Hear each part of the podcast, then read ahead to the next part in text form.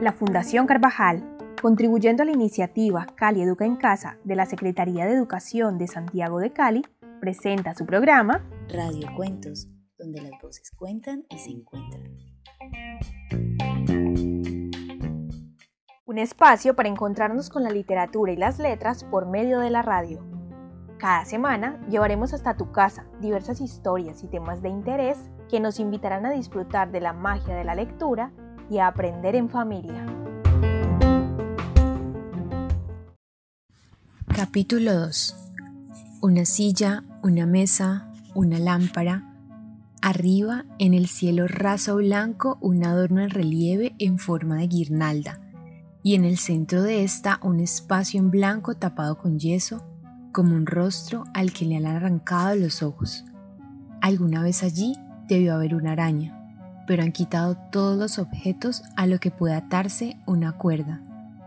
Una ventana, dos cortinas blancas, bajo la ventana un asiento con un cojín pequeño. Cuando la ventana se abre parcialmente, solo se abre parcialmente, entra el aire y mueve las cortinas.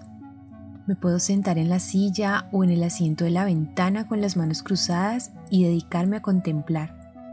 La luz del sol también entra por la ventana y se proyecta sobre el suelo de listones de madera estrechos, muy cerrados. Puedo oler la cera.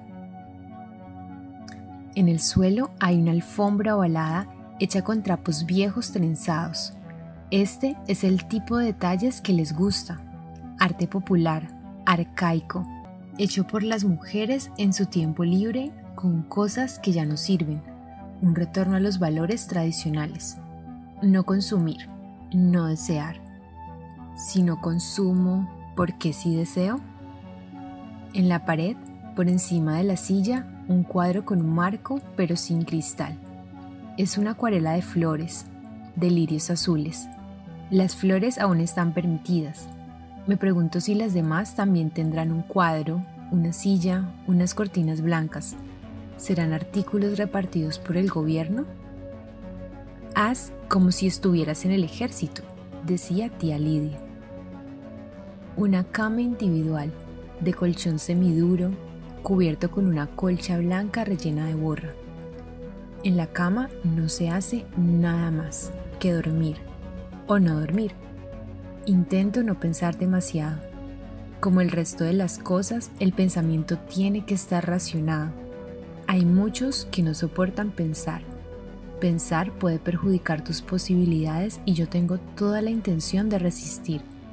Sé por qué el cuadro de lirios azules no tiene cristal y por qué la ventana solo se abre parcialmente y por qué el cristal de la ventana es inastillable. Lo que temen no es que escapemos, al fin y al cabo no llegaríamos muy lejos, sino esas otras salidas, las que pueden abrirse en tu interior si tienes una mente aguda. Acabamos de escuchar un fragmento de El cuento de la criada, una novela escrita por Margaret Atwood que nos presenta a la República de Gilead, un estado teocrático militar que ha tomado las riendas de los Estados Unidos y ha suprimido las libertades de la sociedad haciendo especial daño a la autonomía y libertad de las mujeres. Hola a todos, me alegra saludarlos nuevamente. Para los que son nuevos en este espacio, soy Alexandra Hernández. Queremos darles la bienvenida a este nuevo episodio de Radio Cuentos. Esa gran lectura hace parte de un género del que ya habíamos empezado a hablar en un programa que tuvimos el mes pasado, un género que empezamos a explorar por primera vez y que es la ciencia ficción. La escritora Gabriela Damian decía de la ciencia ficción que es este terreno de la literatura que nos hace imaginar el futuro, repensar el pasado y metaforizar el presente. Y justamente hoy estaremos hablando de este tema, pero como ustedes recordarán, ya que tuvimos una primera exploración al universo de la ciencia ficción, en esta ocasión estaremos enfocándonos principalmente en la ciencia ficción escrita por mujeres y muy particularmente en un género que es la ficción distópica. Tal como lo mencionábamos en ese anterior programa donde exploramos el tema, se dice que la ciencia ficción moderna la inventó una mujer, y por una mujer hacemos referencia a Mary Shelley, la escritora del moderno Prometeo o, como lo conoceríamos después, Frankenstein. Pero después se convirtió en un género eminentemente masculino. La mayoría de los lectores y escritores se decía que eran hombres. Sin embargo, ahora mismo el panorama ha cambiado y se dice que las mejores novelas de ciencia ficción, las más reconocidas o las que han tenido más impacto en los lectores, ahora las están escribiendo las mujeres. Y es que justamente la ciencia ficción se ha convertido en ese terreno propicio para que las mujeres podamos, por medio de la creación de la literatura, imaginar futuros posibles y cuestionar, por medio de esa imaginación, las estructuras sociales y políticas tal como las conocemos. Bueno, y no podríamos continuar con el tema de este programa sin tener en cuenta antes unos aspectos bien importantes.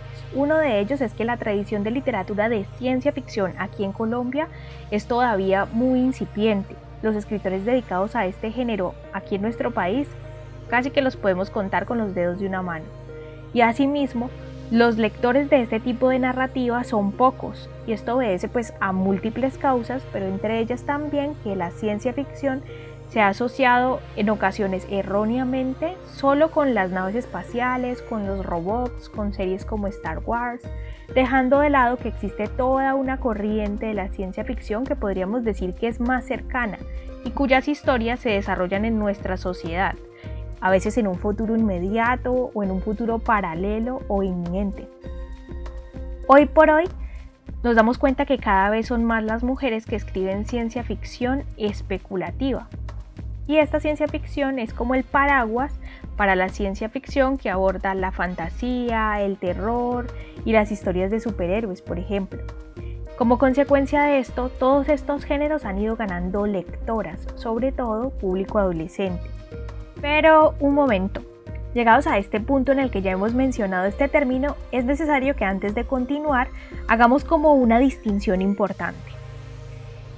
Cuando estamos hablando de ficción especulativa, nos estamos refiriendo a aquellos géneros de ciencia ficción que no pueden incluirse dentro de la literatura realista, porque no suceden en un espacio o en un entorno realista.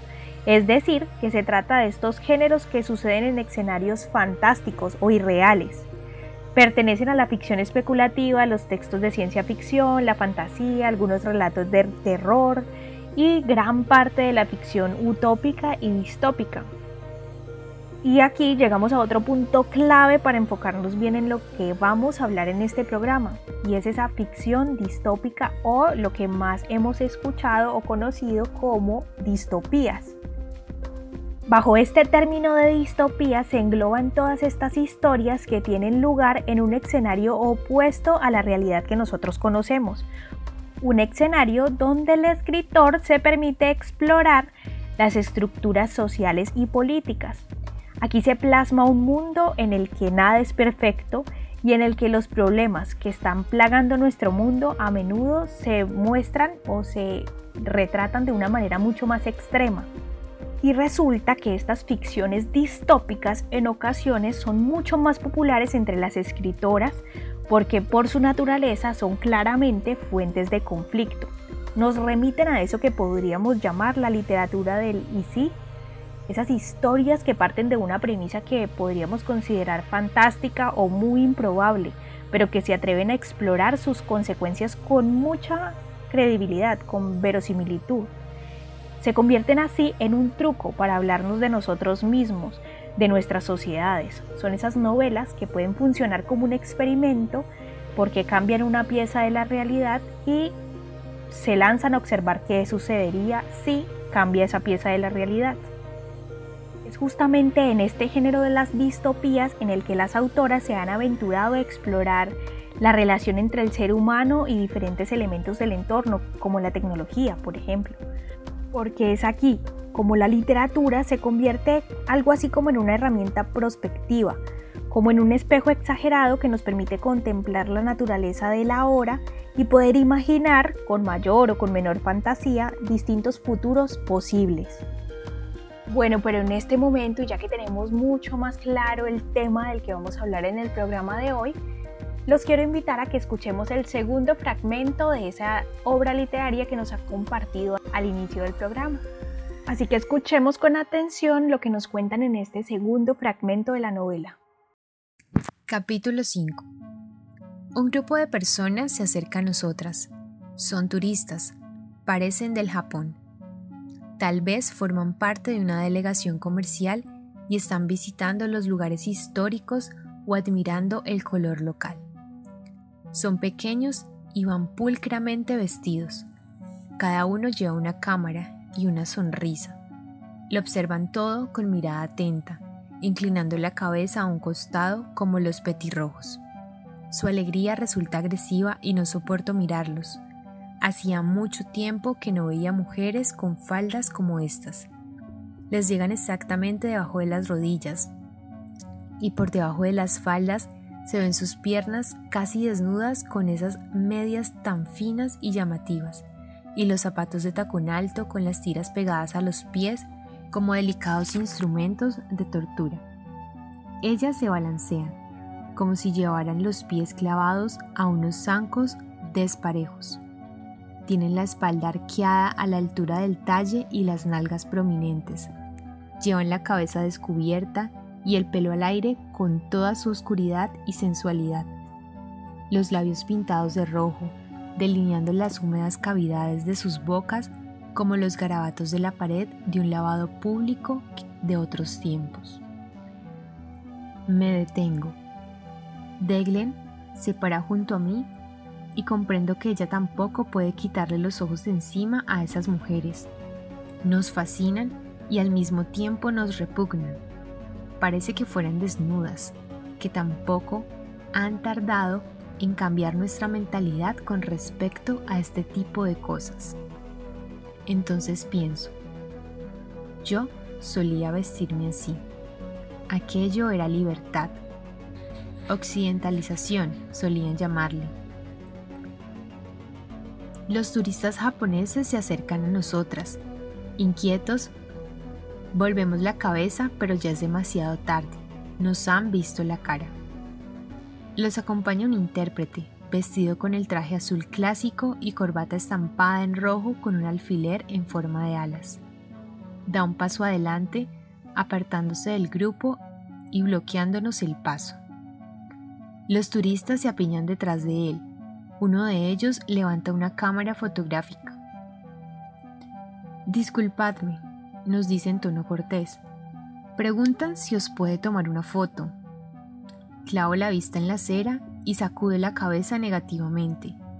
Ellos solo deben ver un fragmento de mi rostro, mi barbilla y parte de mi boca, pero no mis ojos. Me guardo muy bien de mirar al intérprete a la cara.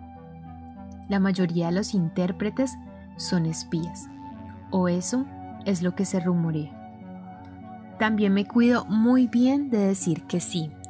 Recato e invisibilidad son sinónimos, decía tía Lidia, no lo olvidéis nunca. Si os ven, si os ven es como si os penetraran, decían con voz temblorosa. Y vosotras niñas debéis ser impenetrables. Nos llamaba niñas. Deglen, que está a mi lado, también guarda silencio. Ha escondido las manos enguantadas dentro de las mangas. El intérprete se vuelve hacia el grupo y habla entrecortadamente. Sé lo que les estará diciendo. Conozco el paño. Les estará contando que las mujeres de aquí tienen costumbres diferentes, que ser observadas a través de la lente de una cámara es para ellas una experiencia de violación. Aún tengo la vista clavada en la acera, hipnotizada por los pies de las mujeres. Una de ellas lleva unas sandalias que le dejan los dedos al aire y tiene las uñas pintadas de rosa. Recuerdo el olor del esmalte de uñas y cómo se arrugaba si pasabas la segunda capa demasiado pronto. La textura satinada de las medias transparentes en contacto con la piel y el roce de los dedos empujados hacia la abertura del zapato por el peso de todo el cuerpo. La mujer de las uñas pintadas se apoya primero en un pie y luego en otro. Casi siento su zapato en mis propios pies. El olor del esmalte de uñas me ha abierto el apetito. Disculpadme, dice otra vez el intérprete para llamar nuestra atención. Muevo la cabeza dándole a entender que lo he oído. Preguntan si sois felices. Continúa. Puedo imaginarme la curiosidad de esta gente. ¿Son felices? ¿Cómo pueden ser felices? Siento sus ojos brillantes sobre nosotras, como se inclinan un poco hacia adelante para captar nuestra respuesta, sobre todo las mujeres, aunque los hombres también. Somos un misterio, algo prohibido, los excitamos. Teglen no dice nada, reina el silencio, pero a veces no hablar es igualmente peligroso. Sí, somos muy felices, murmuró. Tengo que decir algo. ¿Qué otra cosa puedo decir? Bueno, ¿y qué tal eso que acabamos de escuchar? Este gran libro de Margaret Atwood nos permite asomarnos un poco a esos temas que las mujeres trataron en sus universos de ciencia ficción. Esos temas particulares con los que las mujeres innovaron y de cierta forma rompieron los moldes convencionales de este género. Y es que respecto a los temas de los que habla la ciencia ficción, nos cuenta por ejemplo la escritora y filóloga Lola Robles que el elemento común de este tipo de literatura es una intención de poner en evidencia los estereotipos. Y si lo pensamos bien, es tal vez por esto que el feminismo encontró en este subgénero un espacio perfecto para desarrollarse, pues aquí en la ciencia ficción se constituye como ese espacio ideal para que podamos verter versiones especulativas del futuro, para que exploremos toda una serie de posibilidades políticas y personales, para que podamos imaginar a la mujer fuera de nuestra cultura patriarcal y así poder cuestionarla. Bueno, pero para ser más concreta esta discusión y poder identificar cuáles son esos temas claves de los que se habla en muchas distopías, mencionemos algunos. Podríamos empezar con las identidades de género, otros son las relaciones de poder en la sociedad. Los lazos entre los seres humanos también son un punto importante y especialmente la sexualidad. En muchas de estas obras también se habla sobre la violencia y sobre la esclavitud de distintos tipos. Y hay ciertos ejemplos de ciencia ficción en los que encontramos también que se habla de la relación con el entorno, con el hábitat. En algunas de estas obras se hace evidente también como ese impacto del hombre y su tecnología sobre el medio ambiente. Algunos autores mencionan que no tiene que ver con ningún vínculo especial entre las mujeres y la naturaleza, o que las escritoras sean mujeres y que les guste la naturaleza, sino que este tipo de literatura que se preocupa por mirar alrededor y ver cuáles son los problemas de la sociedad, casi nunca ignora la opresión a la mujer ni el daño al medio ambiente.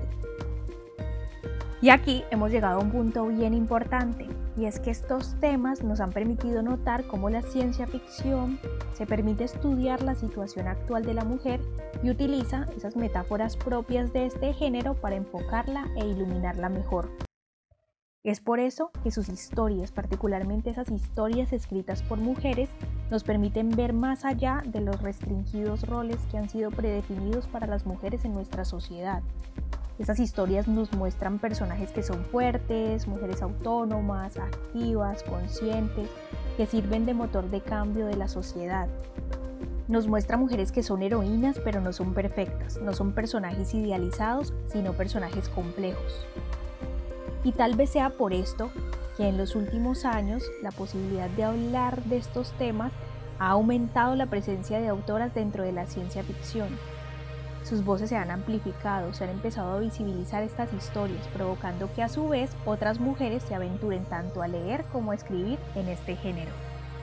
Bueno, pero ya que hemos tenido la oportunidad de conocer un poco más cuáles son esas temáticas e historias que han marcado de cierta forma la pauta en el universo de la ciencia ficción escrita por mujeres, ¿qué tal si ahora seguimos con explorar algunas obras y algunas escritoras que han dejado huella en la historia de la ciencia ficción. Bueno, si nos vamos a rastrear por orden cronológico a estas escritoras de ciencia ficción que tuvieron gran impacto en el desarrollo del género, hay que tener en cuenta un momento histórico que se dio en Norteamérica durante los años 60 y 70, que fue el surgimiento de la segunda ola del feminismo, este tuvo un impacto importante en la literatura de ciencia ficción, pues amplió su mirada más allá de los impactos de la tecnología o del desarrollo de la inteligencia artificial, para empezar a hablar de los asuntos sociales y de las especulaciones sobre el futuro. Fue en esta época aproximadamente cuando con el trabajo de varias escritoras y varias académicas de la literatura norteamericana, donde se llevó a cabo un trabajo casi que de arqueología literaria, por medio del cual se rescataron obras escritas a principios del siglo XX que son precursoras del subgénero de las distopías. Uno de estos libros es Delas, un mundo femenino, escrito por Charlotte Perkins Gilman en 1915 y que cuenta la historia de un país donde no hay hombres, donde la sexualidad se ha abolido y las mujeres tienen hijos por partogénesis, una forma en la que no se requiere que el óvulo sea fecundado y a este país llega una expedición de tres hombres que se enfrentan a una sociedad que claramente es incomprensible para sus ojos. Otra autora pionera de la ciencia ficción fue Tia Von Harbaugh y su película Metrópolis, escrita por ella y llevada al cine por su esposo Fritz Lang en 1927. En España fue la naturalista Emilia Pardo Bazán la que introduce en su primera novela, Pascual López, autobiografía de un estudiante de medicina, publicada en 1879, explicaciones racionales a fenómenos extraordinarios. Aunque Pardo Bazán es conocida sobre todo por ser la introductora del naturalismo en España, escribió cuentos fantásticos en los que se funde lo maravilloso, lo religioso y la ciencia ficción. Pero este género quedó recluido al relato durante casi todo el siglo XX. Bueno, y si nos remitimos ya a un contexto mucho más local y vamos a indagar por el panorama de la escritura de ciencia ficción aquí en Colombia, encontramos un reporte del periodista Dixon Acosta en una de sus columnas del espectador, donde nos cuenta que la primera obra de ciencia ficción fue fruto de la imaginación femenina y fue producto de la extraordinaria escritora Soledad Acosta de Samper en el año 1905 fue un relato titulado Bogotá en el año 2000. En esta obra, Soledad Acosta critica lo que ella percibe en su momento como ciertas costumbres demasiado liberales para su gusto, y para hacerlo emplea el recurso onírico para explicar su especulación futurista.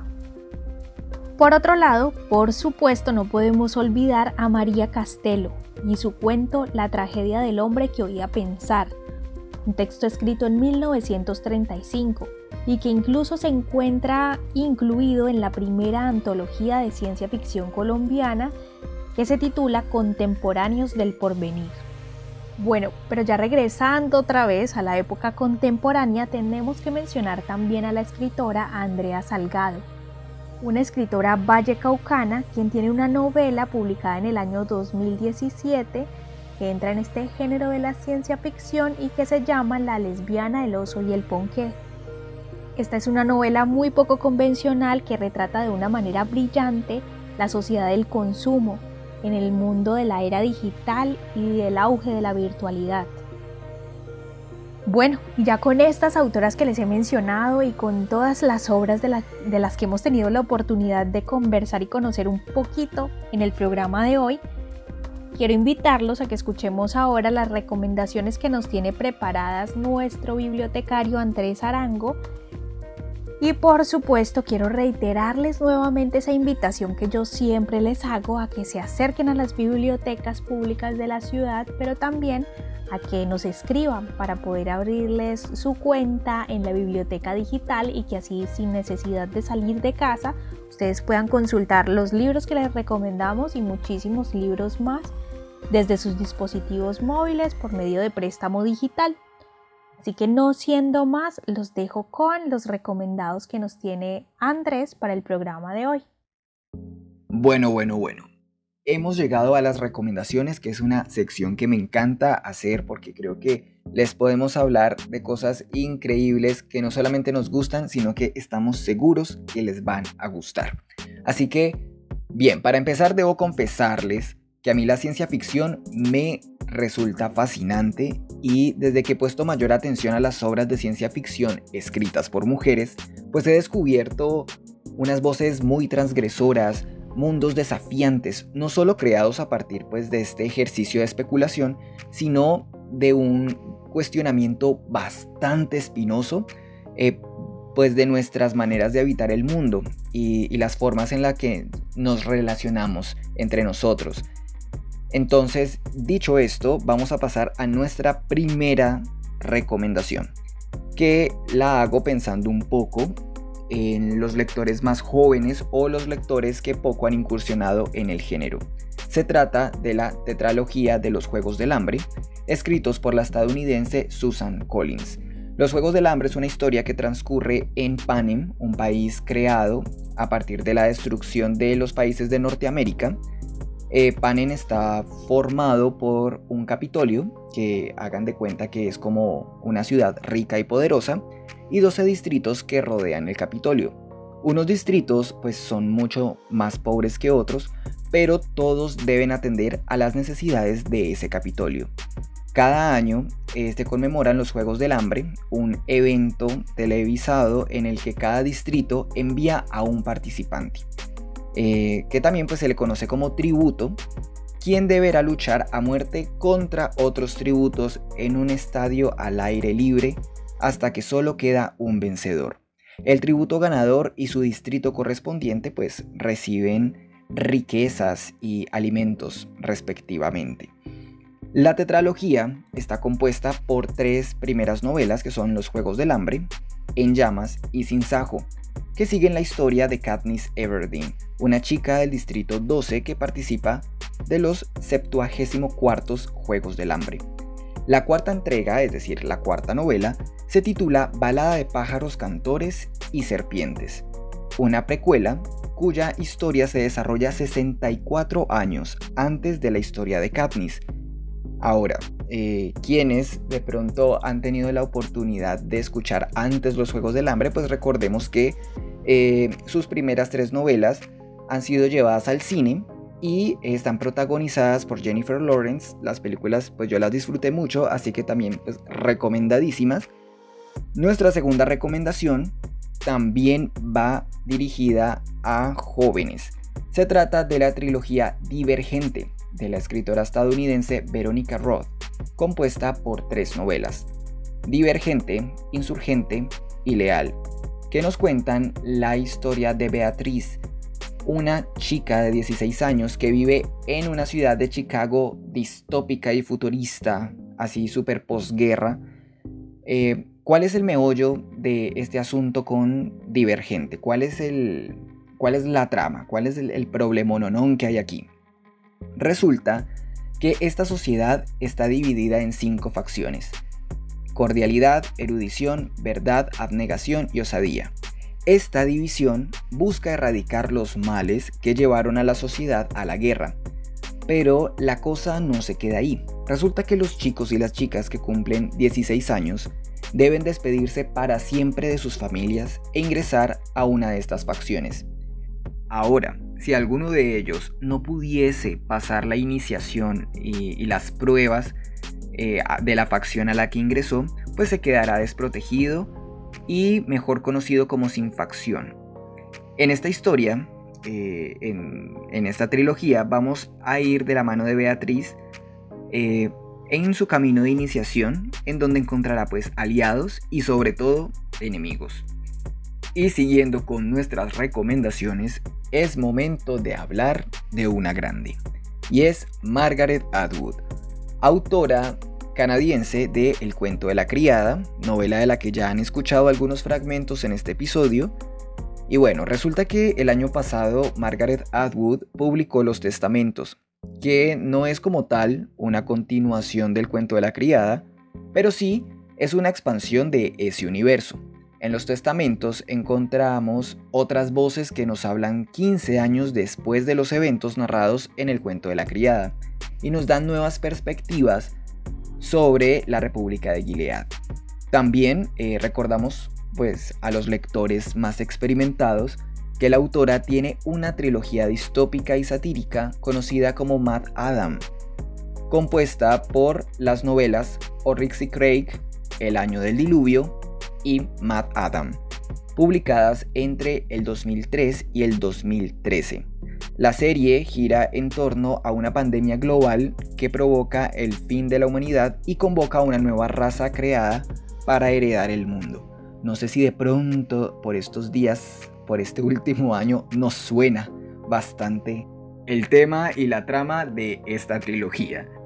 Por último, pero no menos importante, les recomendamos la novela La mano izquierda de la oscuridad, escrita por la increíble, por la inigualable Úrsula K.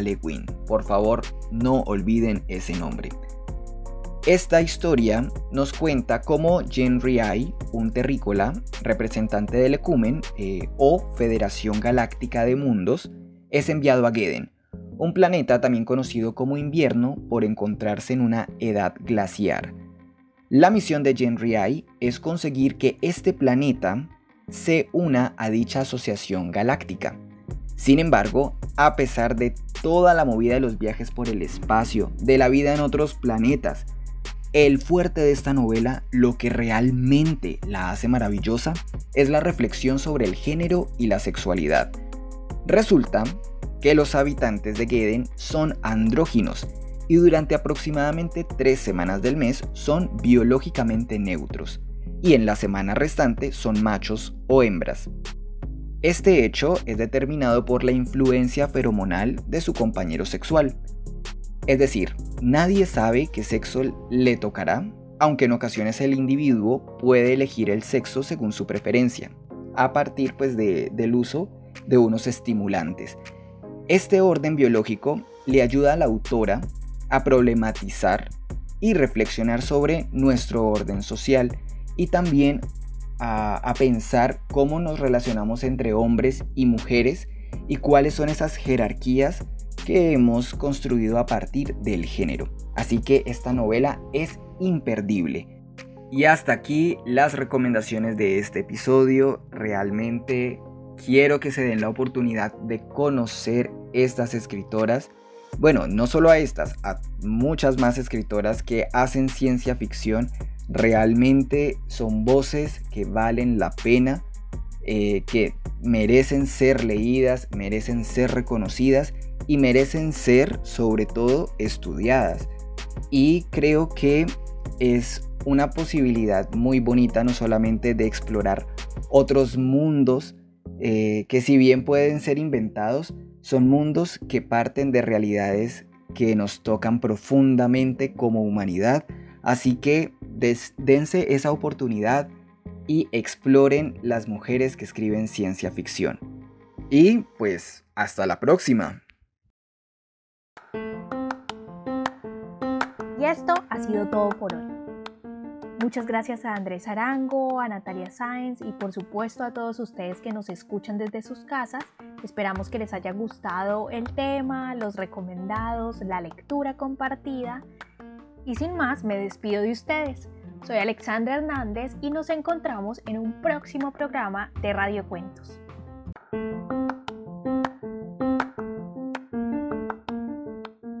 Y si quieres que te compartamos la grabación del programa del día de hoy, o eres docente y requieres la guía de actividades, no dudes en escribirnos a nuestra línea de WhatsApp 300 712 1742 o síguenos en las fanpages de las bibliotecas públicas centrales didácticas como arroba bibliopoblado, arroba bibliocasona o arroba bibliovallado.